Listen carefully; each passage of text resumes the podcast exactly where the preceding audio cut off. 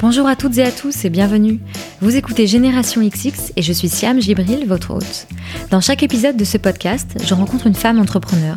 On parle de son parcours, de sa personnalité et j'espère que cela vous donnera envie d'en savoir plus sur ce qu'elle a fait, mais aussi vous inspirera à mener à bien vos projets et à croire en vos idées. Je vous en ai parlé dans le dernier épisode et sur Instagram, mais si vous n'avez pas encore jeté un œil à jo.fr, je vous le recommande vivement. Jo, c'est la marque de protection hygiénique, serviettes, tampons et protège-slip en coton biologique créée par Colline et Dorothée, deux entrepreneurs basés à Nantes. Leurs produits ont été conçus sans produits toxiques, sont disponibles par abonnement et pour chaque achat fait sur jo.fr, Colline et Dorothée font don de produits à leurs associations partenaires Gynécologie sans frontières et Girls Excel. Jo, ça veut dire juste et honnête et vous l'aurez compris, j'en suis assez fan. Colline et Dorothée sont des auditrices de Génération XX. Alors pour toutes les commandes passées avec la mention Génération XX dans la case Informations supplémentaires, elles doubleront les dons faits à leurs associations partenaires. Je vous laisse donc aller faire un tour sur leur site jo.fr. D'ailleurs, elles viennent de sortir un nouveau produit aujourd'hui. Si vous n'avez pas de quoi noter, retenez juste les trois lettres J-H-O et retrouvez toutes les informations sur le compte Instagram de Génération XX et dans notre newsletter.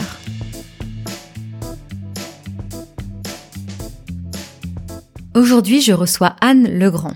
La première fois que j'ai discuté avec Anne, c'était via Instagram. Puis on s'est rencontrés et aujourd'hui, je suis très heureuse qu'elle puisse partager avec nous son parcours. Anne est une ex-avocate, elle est passionnée de bonne bouffe et de bons produits.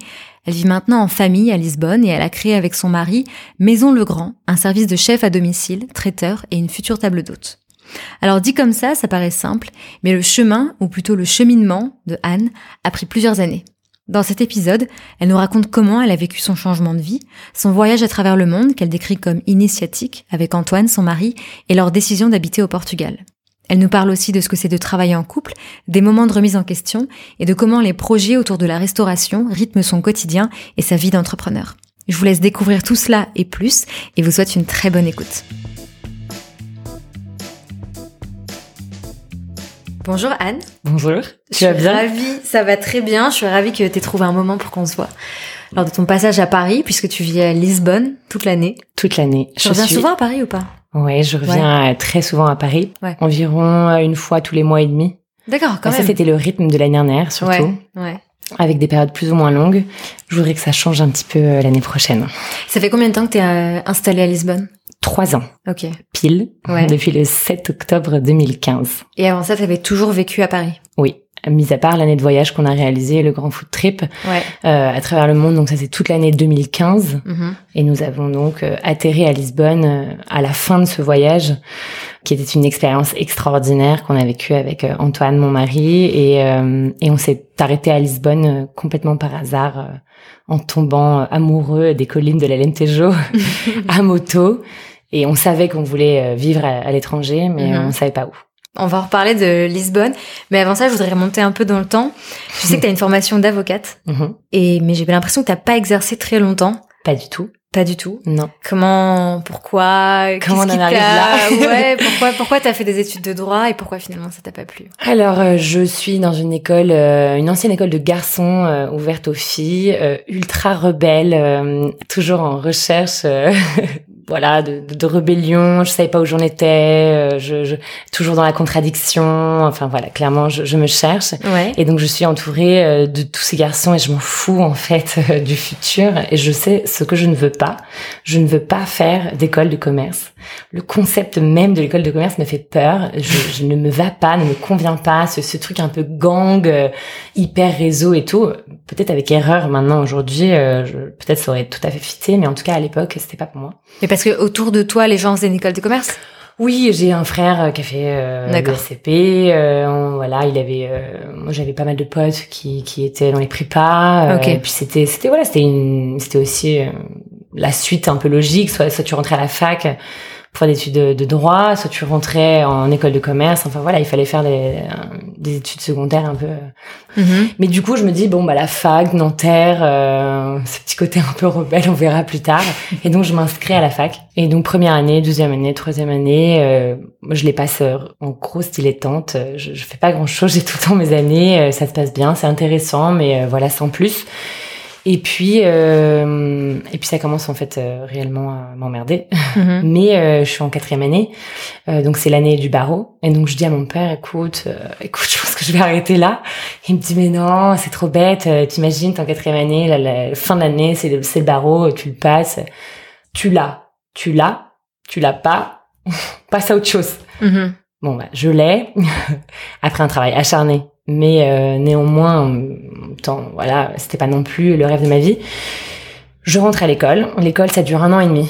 En parallèle, je fais mon bac plus 5. Donc ça, c'est euh, le, le master, euh, master spécialisé en, en nouvelles technologies. Ouais. Donc ça, c'est genre un peu le seul moment de mes études que j'ai vraiment aimé Mhm. Où je me suis vraiment marrée, on était à fond dans la tech, on bossait avec des gendarmes qui étaient spécialisés dans euh, la criminalité sur internet, enfin voilà, il y avait vraiment plein plein de gens euh, très très différents, c'était pas que justement du droit. Entre-temps, j'avais déjà réalisé probablement trois ans, trois ans et demi cumulés de stages Mhm. dans des grosses boîtes comme euh, Thales, j'avais travaillé dans des tout petits cabinets, j'avais travaillé dans des gros cabinets français, cabinets américains. Ma dernière expérience, c'est Baker McKenzie Mhm. qui est l'expérience euh, décisive, celle qui m'a, je pense, le plus euh, cassée. Et euh, j'y rencontre euh, la marraine d'Archibald, donc tu vois Qui est ton fils exactement mon Ouais. petit garçon. Donc ça a été incroyable. Euh, j'y rencontre donc euh, cette nana que j'adore et je me dis bon, j'ai pas tout perdu, tu vois. Ça c'est le recul. Mais euh, quand j'y suis, je me dis ok, euh, donc mon mari travaille dans un resto, moi je travaille dans un gros cabinet américain. Je m'apprête à terminer mon école et à devenir avocate, mais je, je non jamais, je Mhm. ne veux pas et j'arrête tout sur un coup de tête. Sur un coup de tête. Ouais. De quasiment pas du jour au lendemain, mais euh, la réflexion se fait en trois semaines. Ça a C'est été, sûr, ça a été dur? sens.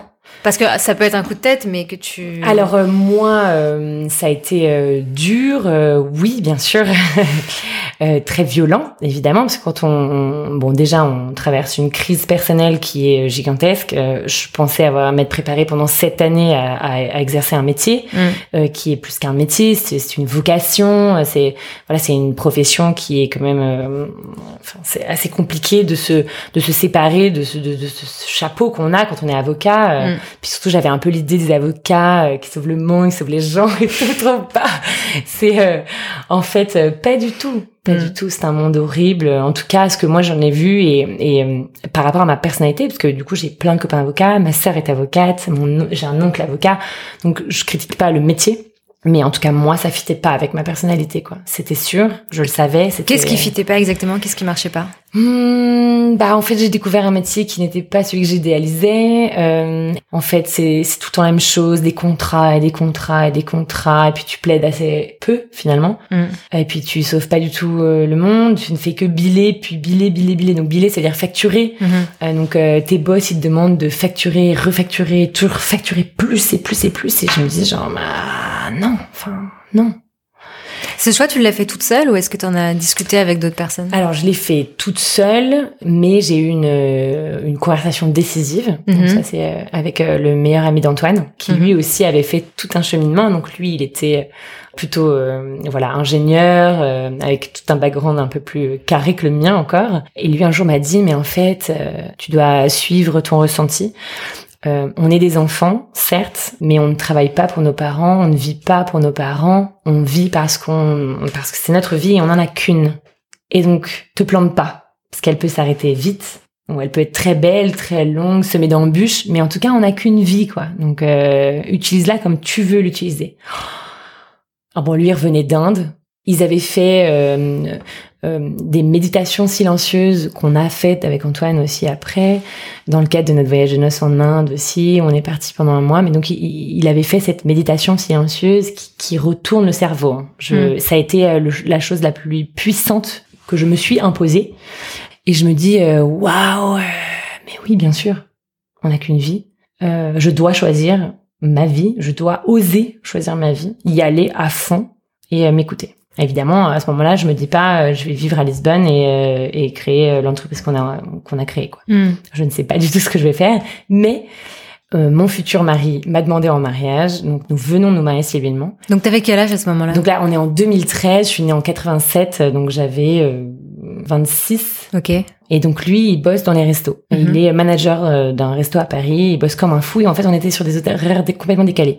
Et du coup, je me dis bon bah ça pourrait être marrant. On pourrait monter un resto tous les deux. Voilà. Lui passionné de bouffe, euh, il finirait par passer son CAP. Et puis euh, et puis on monte ça. Donc on commence les six premiers mois de cette nouvelle vie. Donc à le dire à nos familles, expérience extrêmement douloureuse pour moi. Voilà, très compliquée, phase très compliquée. Mhm. Entre temps, on organise notre mariage religieux qui venait l'année d'après. Je change de vie, je, je m'essaye dans plein d'endroits différents, le Mama Shelter.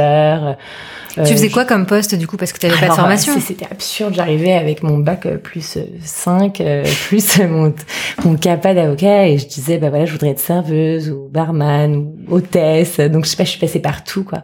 Partout. J'ai bossé. T'as pas euh, eu de phase en fait où tu faisais rien, Rien? Non. T'as rapidement enchaîné deux mois et euh, demi. Ouais. Mais c'est pas mon style non plus. Ouais. Je, je pense que je, en fait, je suis en recherche constante de de ces phases où je ne fais rien. Mhm. Mais en fait, je m'impose perpétuellement des millions de choses. Donc en fait, je me dis que je dois pas être faite pour ces phases de réflexion où je ne fais rien. Hmm. Donc non, assez rapidement, je me suis mis là-dedans. Mais c'est aussi Antoine qui m'a dit. T'es gentil, mais si tu veux qu'on monte un resto ensemble, faudrait peut-être que t'ailles essayer d'être Ouais. serveuse pour voir si ça te fait marrer, parce que si on se retrouve avec un projet à la con où t'as tout lâché et où en fait tu détestes ça, euh, vaudrait mieux que tu saches, tu vois. Donc je monte et puis euh, j'ai des événements euh, personnels, familiaux qui arrivent, qui me confortent dans mes choix de drames familiaux et je me dis ok c'est sûr, suis ton instinct, suis ton feeling, ça va le faire. Et puis je rencontre Charles Compagnon qui donc a ouvert euh, plein de restos à Paris euh, et un service de traiteur en ligne aussi et tout. Et, euh, et je me forme euh, auprès de lui pendant euh, un an et demi. Tu te formes à quoi exactement? Bon, serveuse, un peu de gestion, je le vois ouvrir ses concepts, euh, barman, euh, Et ça te plaît? vin et tout. Et alors là, bah moi, je suis dans une phase de vie qui est euh, intolérable. Enfin, je suis en crise d'adolescent, post-adolescence. je vis des choses euh, incroyables, mais ça me plaît, ouais. Le contact avec les clients, la bouffe que tu vends. En fait, je vends un produit et les gens ils me disent mais ah, mais apporte-le-moi, donne-le-moi, je veux le manger, tu vois. Et le vin, donc je me forme au vin avec lui, la bière, enfin, c'est un passionné le gars. Moi, je suis une passionnée aussi, donc il est hyper dur. C'est normal en même temps parce que c'est un métier de chien, mais en même temps, euh, il est, euh, il est incroyable. Mhm. Il te donne envie euh, d'apprendre tout, quoi. Et du coup, je me forme avec lui. On se marie avec Antoine. Il passe son CAP cuisine. Euh, il obtient son CAP le jour de notre mariage. Genre, euh, Génial, vraiment, vraiment. On se marie le 5 juillet et il est, euh, il est diplômé du CAP de cuisine euh, le 7 juillet. D'accord. Et, euh, et donc, euh, il se forme. Et en fait, donc on est maintenant en 2014. Ça va faire déjà euh, un an et demi que j'ai euh, j'ai pris cette décision de Mhm. changer de vie. Ah non, à peine un an et demi, Mhm. une petite année. Et euh, j'en peux plus, trop plein. Je veux partir de Paris, respirer, organiser un voyage. Sauf que ce coup-ci, on va pas l'annoncer. Ça va être un secret. Pourquoi? Parce que on voulait pas de jugement. En fait, on voulait organiser les choses comme on voulait, sans jugement, sans sans sans qu'on se prenne les doutes des gens. Parce qu'en fait, quand on change de vie comme ça, on remue un petit peu euh, pas mal de choses. On renvoie Hmm. beaucoup de contradictions chez les gens, euh, parfois très positives, parfois très négatives, mais euh, ça remue. C'est pas pas sans incidence en tout cas. Et toi, justement, ce choix de reconversion, enfin de changement de vie, tu sens que t'as été jugée et est-ce que ça t'a touché Ah oui, énormément. Ouais. Ah ouais, j'ai passé de, de longues soirées en pleurs. euh, bah, D'abord parce qu'on vit quelque chose euh, d'un, voilà, on- à l'intérieur euh, qui est chamboulant, qui fait peur. Donc on préférait avoir euh, des gens qui au début euh, nous soutiennent plutôt que nous disent tu te plantes. euh, euh, en fait, c'est une bêtise. euh, tu vas être malheureux. euh, Enfin, genre ça ne te convient pas et tout quoi. Non, on préférait avoir un full support Hmm. qui est venu après. Mais après, c'est toujours plus facile. Ouais, une fois que ça en marche. fait, euh, voilà, euh, je pense que euh, aujourd'hui, je pense que voilà, ça fait trois ans euh, qu'on est installé à Lisbonne et ça fait quatre ans qu'on a eu toutes ces choses et cinq donc que j'ai changé de vie. Avec du recul, je crois que on sait euh, quand les gens ont des idées folles mais qui tiennent la route. Alors certes, c'était un peu désorganisé au début, mais je pense qu'on est tellement des âmes de travailleurs. euh, on avait un- une envie de projet, on a un couple hyper soudé aussi, on se connaît depuis très longtemps. Enfin, je veux dire, voilà, c'était pas deux hippies euh, qui partent sur les plages de Thaïlande se reposer et, euh, et changer de vie. Il y avait un vrai projet derrière. Mhm. Est-ce que tu t'es dit, au pire, j'ai toujours mon diplôme, mais je peux retourner euh, en tant qu'avocate, ou est-ce que tu t'es dit plus jamais? Alors, euh, j'ai ma belle-mère et ma maman qui encore, bah plus maintenant, mais jusqu'à il y a très récemment me disaient non mais tu sais, euh, tu peux toujours revenir en arrière. Et moi je disais genre bah non enfin en fait non. Donc il n'y avait pas de retour en arrière possible. J'ai toujours laissé planer le doute, genre bah oui bien sûr c'est mon diplôme, donc bien sûr il existe. Enfin, je veux hmm. dire euh, personne peut jamais me l'enlever. Hmm. Donc euh, clairement mon diplôme existe. si jamais j'avais vraiment envie, je retournerai en arrière. Mais non, c'est impossible. Hmm. Même si notre aventure euh, lisboète ou en tout cas en, euh, entrepreneuriale euh, dans la bouffe ou à deux devait s'arrêter, que je devais lancer des projets perso euh, ou revenir avec un vrai métier, entre guillemets, vous ne me voyez pas. non, je, je pourrais pas revenir en arrière. Il faut toujours avancer. Et donc ce voyage, donc vous en parlez à personne On en parle à personne. Et vous, vous partez pendant un an? On part pendant un an. Donc là, on s'est marié en juillet 2014. On part en août en Inde euh, faire deux semaines de moto dans le Ladakh. Euh, donc dans, dans le nord nord nord de l'Inde. Euh, c'est incroyable. Il fait euh, hyper froid. On est équipé de combinaisons de l'armée. On est sur une Royal Enfield et, euh, et on vit une aventure euh, absolument dingue parce que moi je suis plutôt off-road. Donc j'avais regardé tous les sur internet tous les petits plans, les petites routes et tout hyper off-road. Donc on vit ce voyage. On démarre par ces quatre jours de, de méditation, du coup, exactement. Donc imaginez ce voyage de noces qui démarre par quatre jours où on ne se touche pas, on ne se parle pas, et on ne se regarde pas pour vous donner un peu le niveau de. Et puis on revoit, on revient de ce voyage de noces et évidemment là, je vous avoue que bah, ça, ça c'est une révélation aussi. Mm. La méditation, l'Inde, euh, la bouffe indienne, les gens. Enfin, je veux dire, c'est euh, ça change, ça mm. fait écho avec mm. euh, toutes ces conversations que j'ai avec bah, beaucoup de gens et tout. Et, et donc voilà, et on, on, part à Florence avec nos parents. On avait un mariage commun avec les deux familles. Et là, on leur dit bah salut les gars, en fait dans trois mois, on a un, un billet à aller et on s'en va. On s'en mhm. va pendant un an et tout notre voyage est déjà prévu. et bon là ils se disent bon ok de toute façon on n'est plus à ça près, euh, qu'est-ce qu'ils vont nous raconter encore et tout et, et en même temps hyper positif ce coup-ci, euh, réaction euh, vraiment cool. Mon père me dit bah je connais des gens partout où tu pars, je vais vous aider. Voilà nos parents nous aident vachement et on rend notre appart, on vend nos meubles. Parce que j'allais dire financièrement, comment vous faisiez à ce moment-là Voilà, euh, financièrement, on a un peu de thunes de côté, euh, on rend notre appart, on vend tous nos meubles, tout ce mhm. qu'on a et tout, et on mhm. s'en va. Mais euh, c'est un voyage qui a très peu coûté finalement. Mhm. Les billets d'avion, parce que sur place, on est toujours logé, soit chez des potes, soit chez des potes de potes, soit chez des gens qu'on rencontre. Et on passe quand même quatre mois sous la tente.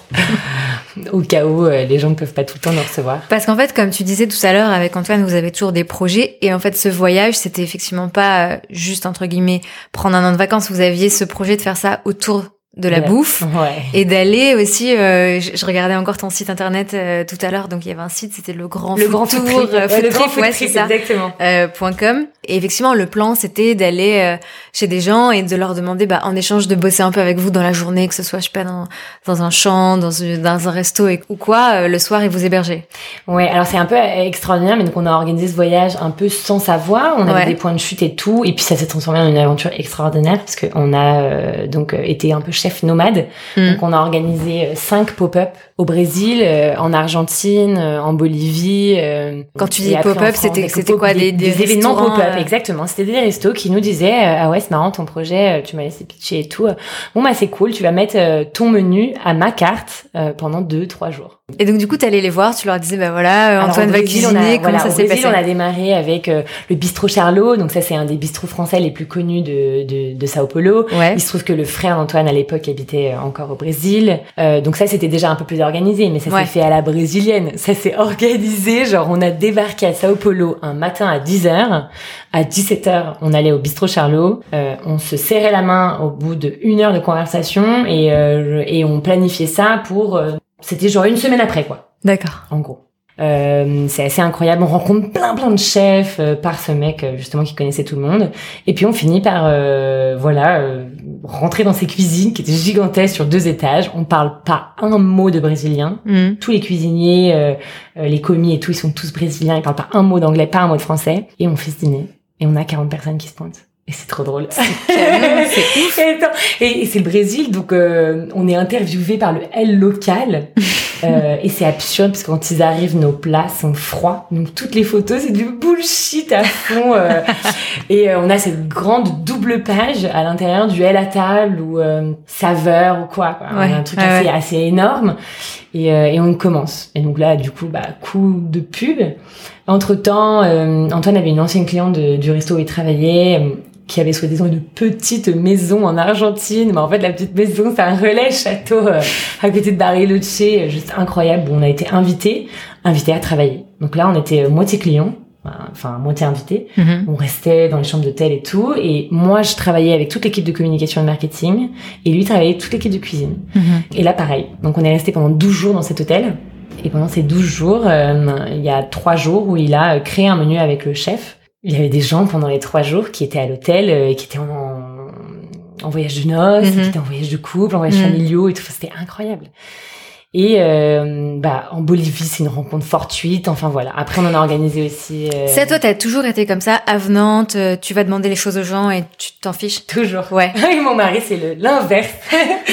Mais moi, toujours. Ouais. T'as pas peur du, du non? Oh non. Alors en fait, ce qui m'embête le plus, c'est soit euh, typiquement quand j'ai un truc à demander, euh, que in fine, si j'y vais pas, je vais pas avoir l'information. Donc en Ouais. fait, je préfère me prendre un nom ou, ou voilà euh, un, un refus ou un moment un peu désagréable, mais bon en même temps, je m'en fous. Enfin, les gens, je vais jamais les revoir, donc euh, ça ça a pas un gros impact sur ma vie, plutôt que de pas y aller. Et Mhm. en fait, euh, assez régulièrement, ça crée des des choses incroyables. Vous avez déjà eu des noms Des cuisines qui vous ont dit euh, non? Euh, bah non. Mais après, on l'a pas non plus demandé tout le temps parce qu'on ouais, voyageait. On. C'était aussi un voyage initiatique, donc euh, certes, il y a une grosse part food, Mm. il y a une grosse part rencontre de Mhm. chefs, euh, de, de, de gens assez intéressants qui montaient des restos, qui effectivement montaient des fermes, des choses comme ça. Euh, Il y a eu aussi un, un- on avait des choses à régler. Enfin, moi, j'avais des choses à régler surtout, mais en fait, Antoine aussi Mhm. quand même, je sortais de cette crise, j'étais Mhm. encore pro- probablement encore un peu dedans et tout. Donc, on a créé ce voyage un peu euh, de façon initiatique. On a énormément marché. Donc, par exemple, on a traversé euh, le, le jusqu'au Machu Picchu à pied pendant 10 jours en autonomie, Mhm. tout seul. Moi, je voulais pas du tout faire le l'Inca Trail et compagnie. En fait, à chaque fois qu'il y a euh, un truc où il faut payer avec 300 000 personnes, euh, ça me saoule. Donc, moi, je vais sur Internet, mon ami Internet, et je regarde les chemins à l'arrache que quatre personnes ont fait euh, à un moment dans leur vie un peu foufou. Et donc tout au long du voyage, on a parsemé nos aventures euh, un peu plus euh, terrestres, locales dans, dans les grandes villes par euh, ces grandes marches initiatiques qui nous ont fait réfléchir réfléchir, réfléchir parfois dans l'extrême douleur hein, physique et mentale et parfois en fait ça a été des ça nous a permis d'avancer en fait. Et comment ça se passe le retour? Comment on rentre après un an de Bah là, on tour comme rentre ça? pas après un an parce que j'avais euh, mes meilleurs amis qui avaient décidé de toutes se marier cette année-là. Donc Ouais. du coup, je- on est rentré un petit peu à Paris et donc on avait décidé de diviser le voyage en deux. Mhm. L'idée c'était de faire euh, la première partie donc en Amérique du Sud et la deuxième partie en Europe parce qu'on avait aussi une grosse moto. Puis on se disait ouais ça doit être cool de voyager à moto. Et donc on rentre à Paris. Donc là on est en mai-juin euh, 2015. Et puis euh, on se lance en tant que traiteur et chef à domicile sur un gros coup de tête. De toute façon je ne marche et il y a Antoine aussi du coup. Le pauvre il subit mes, mes petits coups de tête. Euh, mais euh, on devient chef à domicile comme ça. Donc ça, ma mère me, nous demande d'organiser ses, ses, ses 60 ans euh, avec toutes ses copines, un grand dîner de 35 nanas. Et elle nous dit, bah, ça serait trop cool euh, que euh, vous soyez euh, les chefs de cette OP, euh, ça serait trop marrant que vous organisez tout. Moi, je dis, ok. Et nous, c'était un peu euh, challengeant, quoi. Parce que on va vous montrer, les gars, ce qu'on sait faire, en fait. C'est Mhm. pas de la blague, ce qu'on est en train de monter dans notre tête, la vision qu'on a de notre futur, de nous qui travaillons ensemble, des événements qu'on fait et tout. Et dans la semaine, donc on fait cet événement, et puis dans la semaine, on a deux demandes payantes, ce coup-ci, du contrat, tu vois, qui arrivent. Et euh, Via quoi Des amis à bah, qui là, vous en c'est avez clairement via le réseau, ouais. Ouais, via ouais. les amis d'amis. Un tout petit dîner euh, organisé euh, pour un anniversaire, euh, tu vois, d'une maman. Et un autre beaucoup plus grand, toujours un anniversaire. Et on se regarde et on se dit, euh, bah ouais, en fait, viens, on est euh, chef à domicile. Et ça démarre comme ça et tac, on repart dans notre voyage. Donc là, on va en Corse. Et puis euh, voilà, on voyage, on continue à cuisiner, cuisiner, cuisiner, cuisiner tout le temps, tout le temps, tout le temps. Et euh, et puis là, on est à moto et donc on repart euh, sur les routes d'Espagne. Et là, le programme c'était Italie, Espagne, Portugal, Maroc et on rentre. Bon, en fait, c'était complètement débile parce que évidemment, on n'aurait pas eu le temps de faire tout ça. Et puis l'hiver arrive et puis on est en moto, il commence à pleuvoir, il fait froid et tout. Donc je dis bah viens finalement on change de route, on trace au Portugal. Et on arrive par la Lentejo un soir, donc le 7 octobre 2015 à 17h quoi. Et à 17h les lumières elles sont hallucinantes. Mhm. En octobre, on est euh, sur des jours qui sont beaucoup plus courts et c'est genre rose fluo, mais c'est genre la frontière. Il y a un truc qui est désertique à gauche, l'Espagne, avec euh, plein d'usines à cochons, euh, des pompes à essence désaffectées et, et rien. Mhm. Et à droite, le Portugal. Vert, vallonné, des beaux villages blancs, le ciel est rouge. Limite, le ciel est pas rose de l'autre côté, quoi. non, c'est vraiment, et c'est vraiment ça. C'est-à-dire sur cette, sur ce niveau de la, la frontière, c'est Mm. vraiment ça. Et on se dit, waouh! On s'arrête et, euh, et on n'est jamais reparti, en fait. Bah ouais. on n'est jamais reparti. Enfin, très, très ponctuellement, quoi. Et Juste- comment vous prenez la décision de vraiment vivre dans un autre pays? Et est-ce que c'est une grosse décision à prendre en fait? Bah alors non, parce qu'on on part en voyage en sachant qu'on ne va pas rentrer en France. Ça, on le dit pas. Après, il faut jamais dire jamais ou tu vois, ça sert à rien d'asséner des vérités, je pense. Bon, sauf pour l'avocat, clairement, je ne reviendrai jamais. Mais euh, on a cette envie d'ailleurs et en même temps, le champ des pays dans lequel tu peux t'installer quand tu veux monter ta boîte n'est pas si énorme. Mhm. Il y a déjà beaucoup de pays dans le monde qui t'offrent pas les, la possession à 100% de ta boîte. Donc déjà ça c'était éliminé. Pour nous, c'était sûr, ce qu'il fallait c'était qu'on soit 100%, 100% propriétaire, qu'on n'ait pas d'associés locaux. Mhm. Euh, donc ça élimine énormément d'endroits. Ensuite, on voulait être proche de nos familles euh, au cas où, euh, voilà, bah, on, on faisait un petit bébé qui est arrivé euh, finalement assez rapidement. Mhm. Euh, donc on voulait être euh, à max 4 heures d'avion. Puis on voulait un terroir assez commun aussi, parce qu'on adore notre terroir et que le terroir en Europe est quand même assez dingue. Et on arrive au Portugal et on retrouve ça. Des bons fromages, du bon vin, du bon pain, du bon beurre, des beaux produits. Enfin, c'est assez magique. Et donc quand vous arrivez à Lisbonne, enfin donc au Portugal, vous vous dites euh, on s'installe là et il y a déjà le projet de resto ou est-ce que vous vous dites bon bah comme on a essayé ce truc de chef à domicile à Paris que c'était sympa pourquoi pas le refaire ici? Enfin est-ce que vous avez un projet déjà qui, qui est un peu en place? Alors le projet de resto, il existait déjà en France, à Paris, à Ouais. l'époque. Après, on l'a mis entre parenthèses, évidemment. Parce que à Paris, c'était trop cher. C'est pour ça aussi qu'on voulait partir. Si tu veux une bonne affaire à Paris, si tu veux, faut mettre déjà au compteur un, un Mm. prix démentiel. Hmm. T'as pas encore commencé à te loger et tout. Donc on avait toujours cette histoire de resto, mais techniquement et là financièrement, euh, bah on pouvait juste pas le faire quoi. Mhm. En tout cas, on pouvait pas bouger au Portugal en achetant un truc direct et en passant genre X temps sans avoir d'activité. Ouais. Puis ça nous semblait aussi complètement aberrant. Enfin, je veux dire, là, on est encore dans la cuisine nomade. On est arrivé au Portugal, on a fait des pop-up direct. Plusieurs pop-up dans des endroits différents, euh, hyper cool quoi. Qui donc nous- pareil toujours sur ce système de vous investissez une cuisine euh, d'un restaurant et Ouais. vous faites euh, Ouais, exactement. vos plats Donc euh, on arrive, il y a des salles que tu loues, des cuisines que tu loues, et, D'accord. euh, tu fais ton menu, tu fais tes, tes réseaux sociaux, ton marketing toute seule, enfin voilà. Euh, donc on avait déjà dans l'idée, mais comme on arrive par la NTJO, au début on se dit pas qu'on reste à Lisbonne. On Mm. tombe un petit peu amoureux de Lisbonne après et on se dit aussi, bon attends, c'est un tout petit pays, personne te connaît, qu'est-ce que tu vas aller te mettre au fin fond de la campagne, euh, ouvrir une maison d'hôte, ça c'est vraiment notre rêve, rêve, euh, je dirais à, à plus 15 ans quoi. On va prendre le temps de respirer et de Mhm. faire les choses dans l'ordre. Mhm. Et du coup, euh, on est arrivé à Lisbonne et évidemment, bah, on marquait à fond le truc. Il n'y a pas de chef à domicile, il n'y a pas de traiteur ou quasiment pas. Évidemment, il y en a des, Portugais et tout, mais il y en a pas pour les Français. Il y a de plus en plus de Français.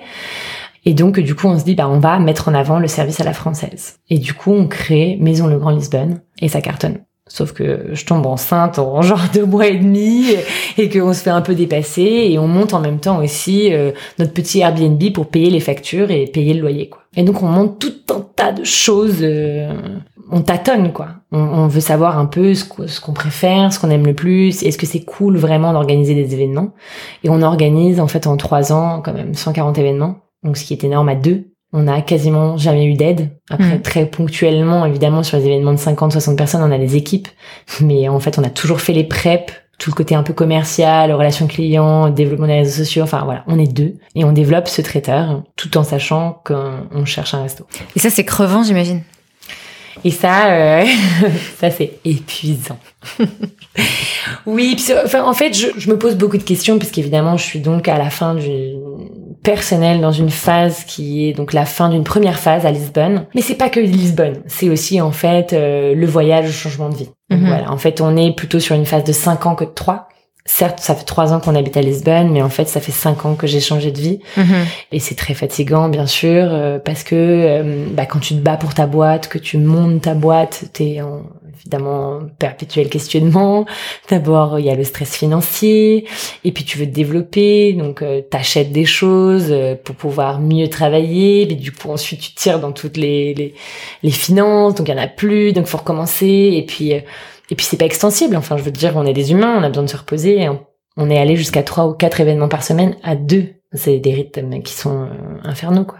Mais on a développé une clientèle euh, incroyable. Mm. Et en tout cas, localement, euh, voilà, on est très très implanté. Malheureusement, beaucoup dans la communauté française. Je dis malheureusement, pas dans le sens négatif du terme, bien sûr, hein, mais parce qu'on aurait bien aimé euh, développer un peu plus vers les Portugais. En plus, vous avez appris à parler portugais dès que vous êtes arrivé, non? Tout de suite, Bah ouais. tout de suite. Je lisais dans un article euh, justement qui parlait de des Français au, au Portugal et tu disais qu'il y en a plein qui arrivent et qui parlent pas, mais que vous tout de suite vous avez voulu. euh, Tout de suite. ouais. On a appris avec les gens de notre quartier, on n'a jamais pris un cours, on a appris à parler portugais tout seul. Tu sais, parfois quand tu parles, je trouve que t'as en français, je trouve que t'as des petits paraît. des petits accents. euh, Alors, parfois, c'est belge et canadien, mais maintenant on me dit que de plus en plus j'ai euh, le petit accent. Alors je vous raconte pas Archibald, lui carrément il fait, il parle en che quand il parle en français en fait. je me suis rendu compte de ça là. Clairement il a un accent portugais à fond. Euh, on a appris tout de suite. D'abord c'est une langue extraordinaire Mm. qui est très proche du français quelque part qui est incroyablement euh, riche, qui a une histoire fabuleuse. Enfin, voilà, c'est un beau pays, le Portugal. Et justement sur ce mythe un peu, ou en tout cas on en parle beaucoup en ce moment des Français qui vont s'installer au Portugal. On parle de ça comme un Eldorado. Et je sais que toi, donc justement dans ce même article, tu disais que oui c'est fabuleux pour le cadre de vie, mais qu'après euh, il y a aussi un côté euh, administratif, un côté euh, mentalité aussi qui est différente de la France, qui est pas facile à appréhender. Ça, tu, tu dirais quoi sur ce sujet? Bah, je continue à penser la même chose. Je continue à croire que c'est une erreur d'arriver au Portugal en pensant qu'on a atteint le nouvel Eldorado. On est dans la reconstruction d'une ville euh, qui est en train de s'ouvrir vers le monde. C'est même pas seulement vers l'Europe, c'est vers le monde. On a euh, des hordes de touristes du monde entier qui viennent visiter cette ville chaque jour. Et nous, on a vraiment vécu la transition, parce que donc on est arrivé définitivement en décembre 2015. Et euh, on a tout de suite commencé notre business, qu'on a monté notre société en mars. Donc, tu vois, le temps de faire les trucs administratifs, justement, toutes ces démarches hyper longues, euh, et que le temps que je tombe enceinte aussi, euh, hyper vite, on a monté notre boîte. Mais euh, c'est pas un Eldorado. C'est dur, il y a peu de gens formés. C'est très compliqué de trouver des gens euh, hyper compétents pour travailler avec toi, développer tes projets, qui y croient et tout. Il y a une grosse, grosse lourdeur administrative, mais qui est infernale. Enfin, là, on a encore passé toute une journée à la Camara municipale, qui est donc la mairie de Lisbonne, pour des histoires de voisinage d'enfer. En fait, si on n'insiste pas, donc t'arrives, déjà tu fais la queue pendant une heure et demie avec ton petit ticket. Ça, c'est plutôt pas mal, les petits tickets. tu prends les tickets partout. Mhm. Dans la boucherie, boulangerie, à la mairie, enfin voilà, les petits tickets tout le temps, en finance. Et alors, tu prends ton petit ticket, t'attends une heure et demie, et je dis, Antoine, t'inquiète, t'inquiète, on attend. Il y a 80 numéros devant nous, mais comme il est midi, tout le monde se sera barré avec déjeuner, donc c'est sûr, on va passer plus vite. Et donc, euh, on arrive pour regarder un petit peu plus ce qui se passe dans notre histoire de voisinage. La première réaction de la nana, donc on est en portugais, hein, c'est de nous dire, ah non, mais t'es pas dans le bon service là. Mhm. Alors qu'en fait, on est dans le bon service. hein. Tiens, Et là, on fait les stupidos. Ah bon, mais euh, ah oui, mais moi, je, mais moi, on m'a dit d'aller là, mais, mais moi, je pense que, à mon avis, mais vous êtes sûr? Moi, vraiment, on m'a dit d'aller là. J'ai demandé, regardez, j'ai le truc et tout écrit de l'entrée et tout. Ah ouais, bon, ah, bouge pas, bouge pas. Je vais voir ce que je peux faire pour toi. Mais donc, euh, le mec qui insiste pas, euh, c'est pour ça que c'est pas mal d'insister, et toujours demander plus, plus, plus. Mhm. Le mec qui insiste pas, euh, il vient de faire une heure et demie pour rien Mhm. faut être hyper accroché. Et encore une fois, on est dans une ville qui est en train de se transformer. Donc euh, c'est comme un petit papillon, quoi. Il faut lui laisser le temps d'éclore. Et Mm. malheureusement, là, il vient juste de casser sa coque, quoi. on n'est pas du tout au stade du butterfly. Et donc, quelles ont été un peu les, les étapes de Maison Legrand Alors, euh, donc du coup, j'avais fait des études de droit dans la tech. Ouais. Donc euh, j'ai, euh, j'avais créé ce premier blog, le Grand Food Trip, toute seule. Mhm. Et en fait, ça me faisait marrer un peu de faire euh, du web design, euh, de coder, de geeker sur deux trois trucs et tout. Évidemment, je, je code pas du tout, hein, mais euh, Oui, tu savais faire un site internet. Ouais, je savais euh, faire des trucs, quoi. des, des, Ouais. des petites, des petites modifications, ça me faisait trop triper de me dire, ouais, c'est tout moi qui ai tout fait toute seule. Et euh, on arrive au Portugal et je me dis, bon, bah, t'as fait un blog. Clairement, le blog, je pouvais plus le tenir, j'avais plus le temps. C'est triste d'ailleurs, je, je, je- j'ai un manque de ça et j'espère avoir le temps de vraiment de nouveau me mettre sur un blog. Mais Et du coup, je me dis, genre, bon, il nous faut un site internet. Et je tapais un chef atome, chef à domicile, Lisbonne. Tu il y avait rien qui sortait, quoi. Mm.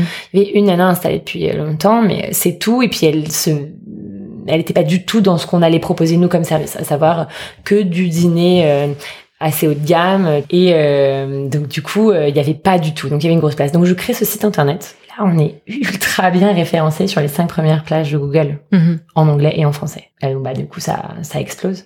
Et on a des gens comme ça qui arrivent et tout. Et donc, on démarre Maison Le Grand avec des dîners privés, des petits cocktails de 25-30 personnes, euh, le Airbnb qui était aussi Maison Le Grand, designé et tout. Et donc, on a une multitude d'activités comme ça euh, pour tester. Et surtout, Maison Le Grand, ça démarre avec des cours de cuisine. Ça, Mhm. c'était notre toute, toute, toute première activité, introduite dans la communauté portugaise euh, par une expat. Qu'on n'a pas du tout continué d'ailleurs les cours de cuisine, puisqu'en fait, euh, c'était pas assez rentable, on n'avait pas d'espace, donc euh, c'était compliqué. Première année, mais je suis enceinte.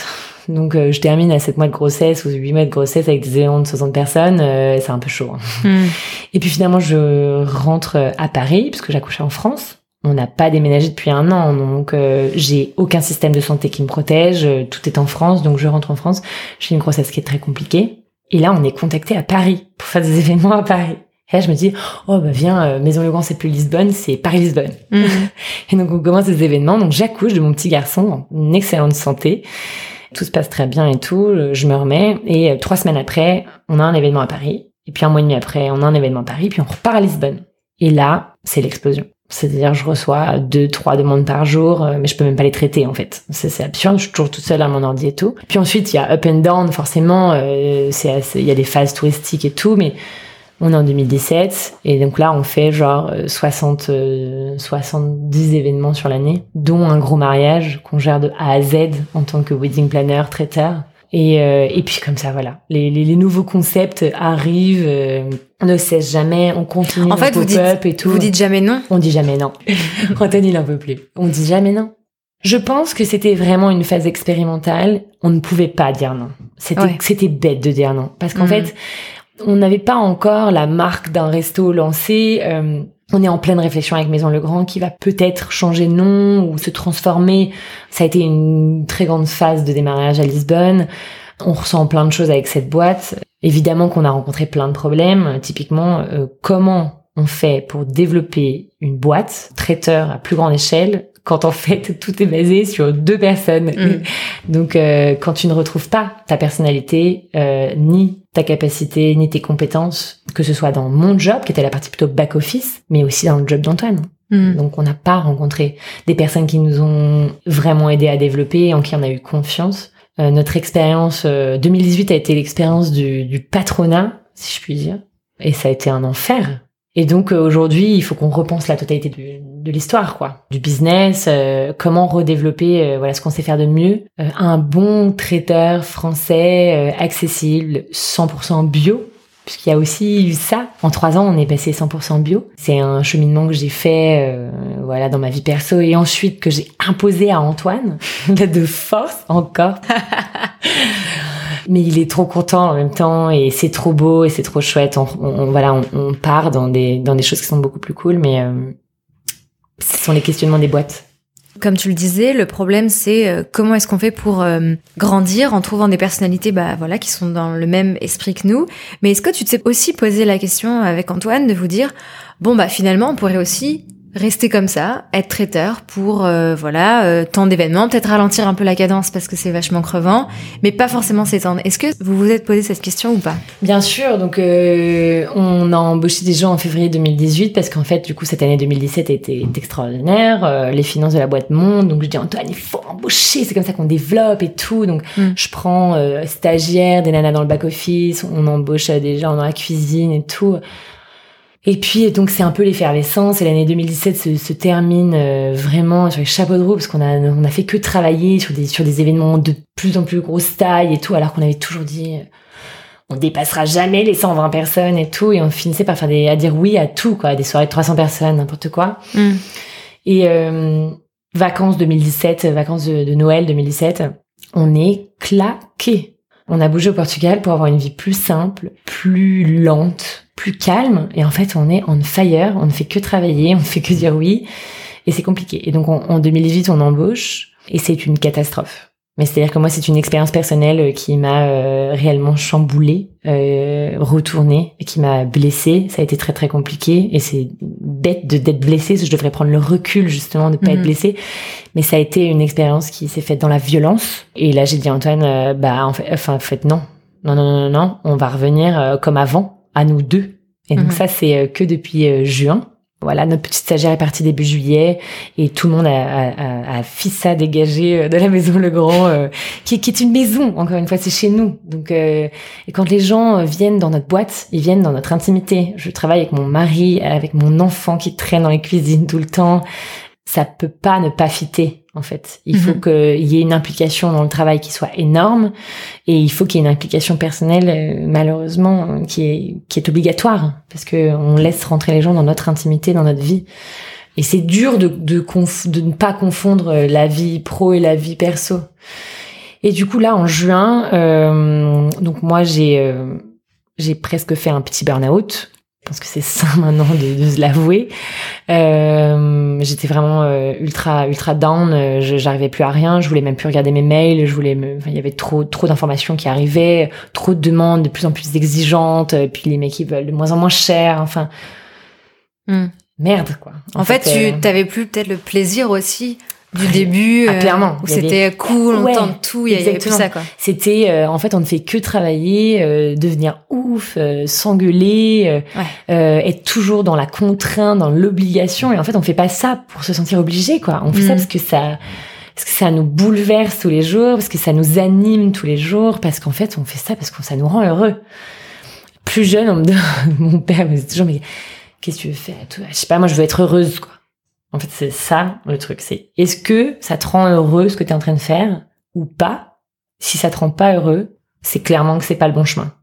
Alors ça veut pas dire qu'il n'y a pas de, de, violence ou de douleur ou de beaucoup de travail, mmh, évidemment. Euh, quand on monte mmh. des boîtes, quelles qu'elles soient, il y a toujours des phases euh, qui sont euh, voilà des grosses grosses phases de travail qui vont demander beaucoup de sacrifices, de pas avoir tes potes, de pas sortir, de te lever très tôt, de te coucher très tard, voilà, d'accumuler une certaine dose de stress.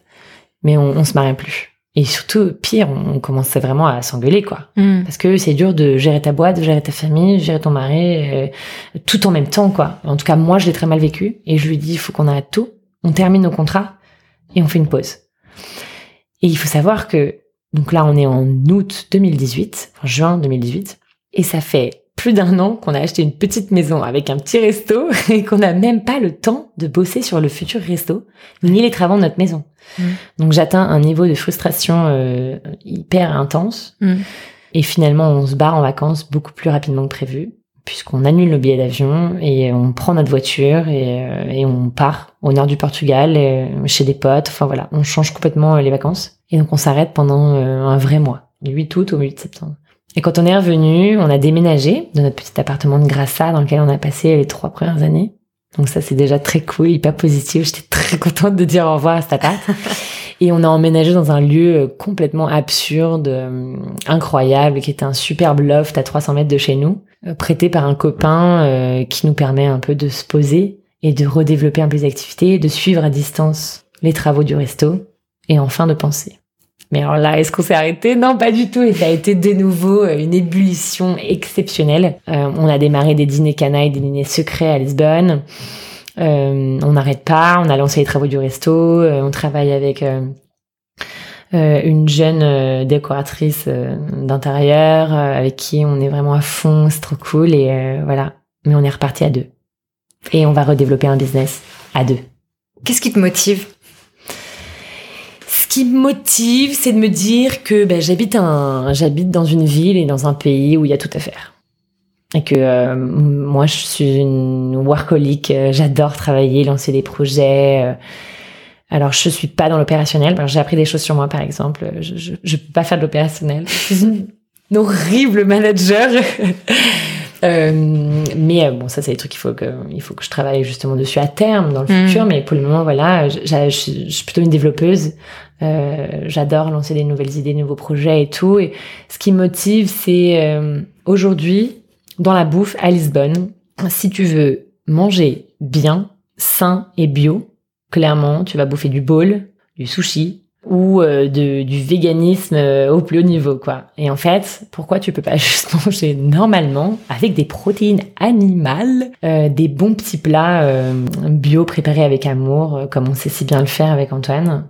Et en même temps te marrer euh, dans un resto euh, bon qui sera pas un resto puisque on est en train de monter une chef table une open kitchen Comment tu Donc, décris ça, une open kitchen par rapport à, à un resto du coup? Bah, c'est une grande cuisine ouverte qui ressemble à une cuisine familiale en fait. Euh, on va monter un resto qui, qui aura une très grande table d'hôtes de 18 couverts et Donc dans ce fameux lieu que vous oui, dans notre acheté. maison en fait où on va vivre exactement. Et donc ce qui me motive c'est de me dire que bah on va pouvoir recréer en fait au lieu de vouloir nous adapter à nos aux demandes de plus en plus compliquées et pressantes de nos clients en fait on va faire venir les clients à nous dans un lieu de 18 couverts où ils vont pouvoir se sentir à la maison.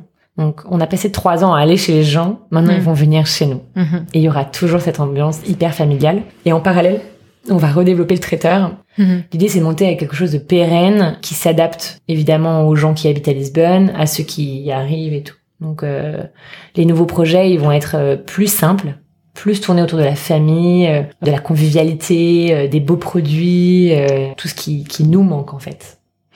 Est-ce que tu penses qu'avec la volonté, on fait tout? C'est une bonne question. je pense qu'avec la volonté, on fait tout. En revanche, je pense pas qu'avec la volonté, on réussisse tout. Euh, mais c'est pas parce que tu fais et que tu te plantes ou que tu transformes que finalement t'as pas réussi. C'est un peu toujours des concepts pareils qui tournent en boucle. Ouais.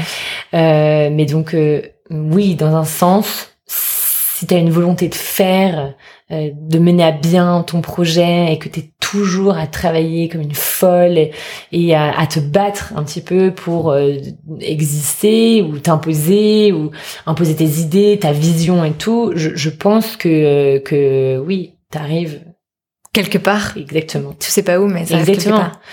Euh, t'arrives à un moment donné à en tout cas trouver ta voie, à trouver ce qui te manque. euh, bon, j'espère. non, en vrai, j'espère que je finirai par, euh, en tout cas moi, trouver ma voie. Je pense que euh, c'est un long chemin et que quand on arrive à prendre un petit peu de recul. euh, J'écoutais un de tes podcasts, euh, je me souviens plus de qui c'est, mais qui disait qu'il fallait être hyper indulgente. Mais d'ailleurs, c'est quelque chose qui revient assez régulièrement. Mm, complètement. Je pense qu'il faut être plus indulgent avec soi-même et avec ce qu'on a déjà fait, quoi. Et euh, j'ai eu beaucoup de mal, je pense, ces trois dernières années à me dire que ce qu'on avait monté et vécu, c'était extraordinaire. Mais en fait, vu que les gens arrêtent pas de me le dire euh, par Instagram ou euh, euh, voilà, par les rencontres qu'on fait, euh, les gens à qui on raconte notre histoire, et tout, mais je me dis qu'en fait, si, c'est extraordinaire et que bah, pour une première phase, un premier bilan, bah, c'est déjà extraordinaire. Et je me dis que bah, si on continue dans la même veine, bah, ça peut que être extraordinaire. C'est clair. Et parfois, quand t'es euh, au moment les plus dark, et mon dernier moment le plus dark était il y a très très peu de temps, donc euh, je, sais vraiment de quoi euh, je parle, il faut rien lâcher. Il y a toujours, je suis sûre qu'on partage tous cette, cette petite voix, cette petite graine un peu qui nous prend aux tripes. Et moi, c'est ça qui me pousse à toujours euh, aller plus loin et encore pousser la réflexion. Euh, donc je pense qu'il ne faut rien lâcher et s'entourer de gens compétents et qui nous font envie et qui nous aident à, nous améliorer chaque jour et à nous changer. Et alors j'ai été euh, un peu touchée par un- quelque chose qui est arrivé. Donc on avait parlé de mentoring, euh, en tout cas de mentor et choses comme ça. Et euh, c'est quelque chose que je recherchais et qui finalement est, m'est tombé dessus un petit peu euh, naturellement. Et euh, donc j'ai rencontré euh, bah, d'abord toi. et je me suis dit ah ouais c'est trop cool en fait. Voilà les mentors ils peuvent être un petit peu partout.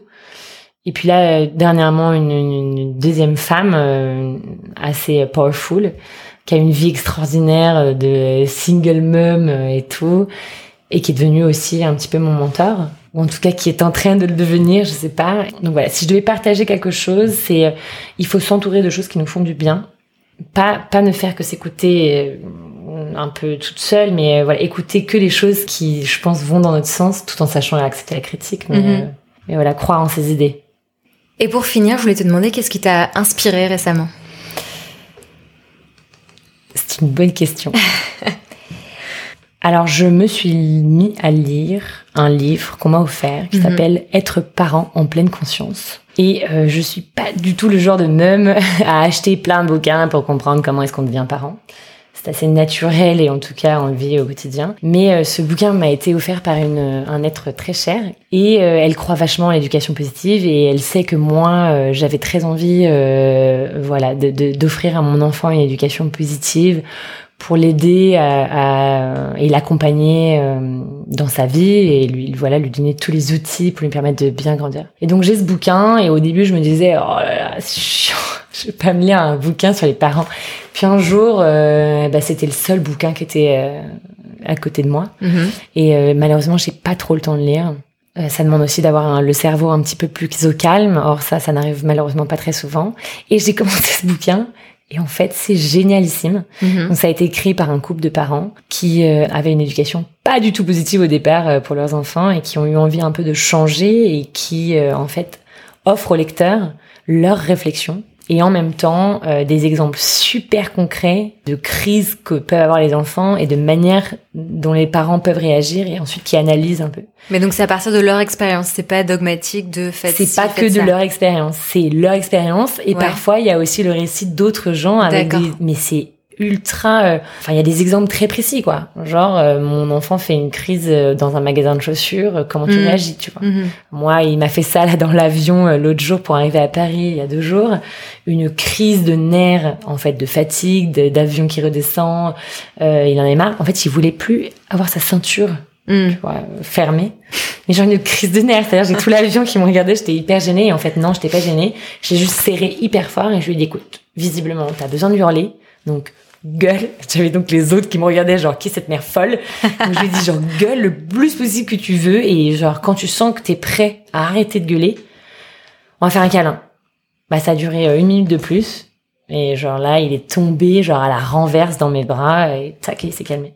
Et en fait euh, voilà je voulais partager ce livre là. C'est pas tant pour partager le livre que euh, pour partager ce mood dans lequel je suis en tant que maman. Euh, pour euh, m'améliorer au quotidien. Et, euh, Parce qu'effectivement, moi, j'avais préparé une question, on n'a pas eu le temps de, de l'aborder dans le dans notre conversation jusqu'ici, mais effectivement, on en a parlé. Donc, tu es maman d'un petit garçon.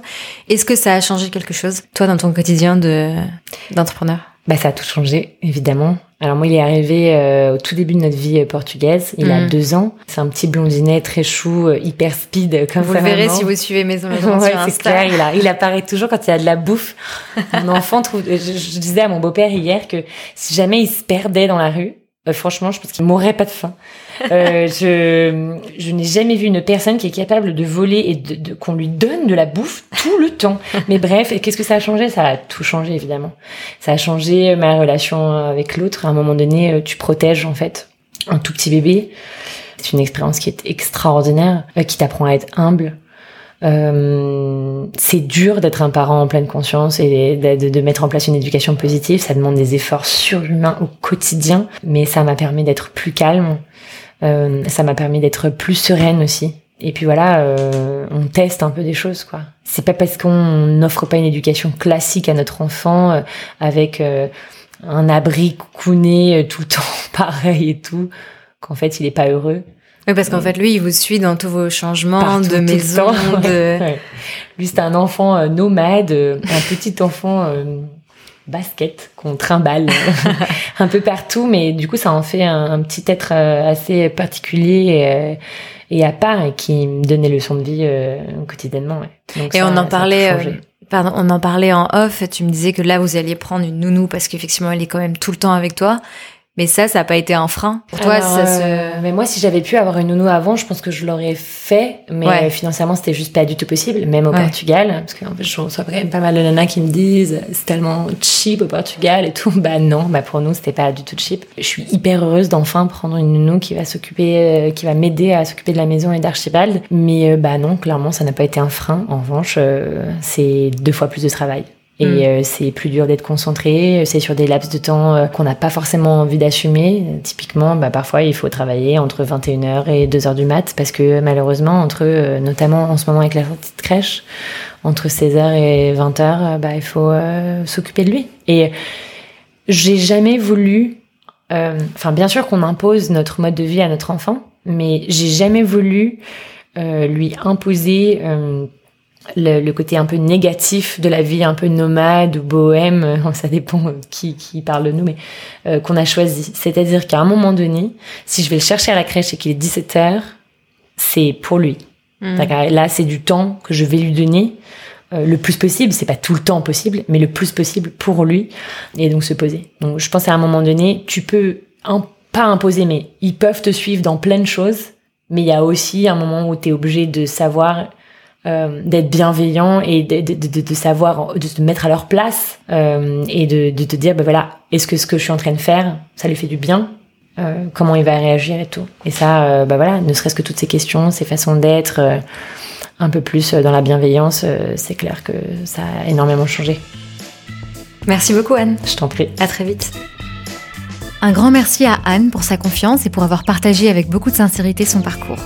Clin d'œil à Antoine et Archibald qui écoutent aussi peut-être cet épisode. Si vous souhaitez suivre la suite des aventures de Anne et Maison Legrand, rendez-vous sur Instagram, at maison-du-bas, legrand-du-bas, Lisbonne. Si vous êtes sur Instagram, profitez-en aussi pour suivre Génération XX et Jo si ça n'est pas déjà fait. À ce propos, je vous rappelle d'aller faire un tour sur jo.fr, J-H-O, et si vous souhaitez passer commande, de préciser que vous venez de la part de Génération XX. Colline et Dorothée doubleront les dons faits à leurs associations partenaires. Sur ce, j'espère que cet épisode vous a plu, je vous souhaite une belle semaine et je vous dis à mercredi prochain.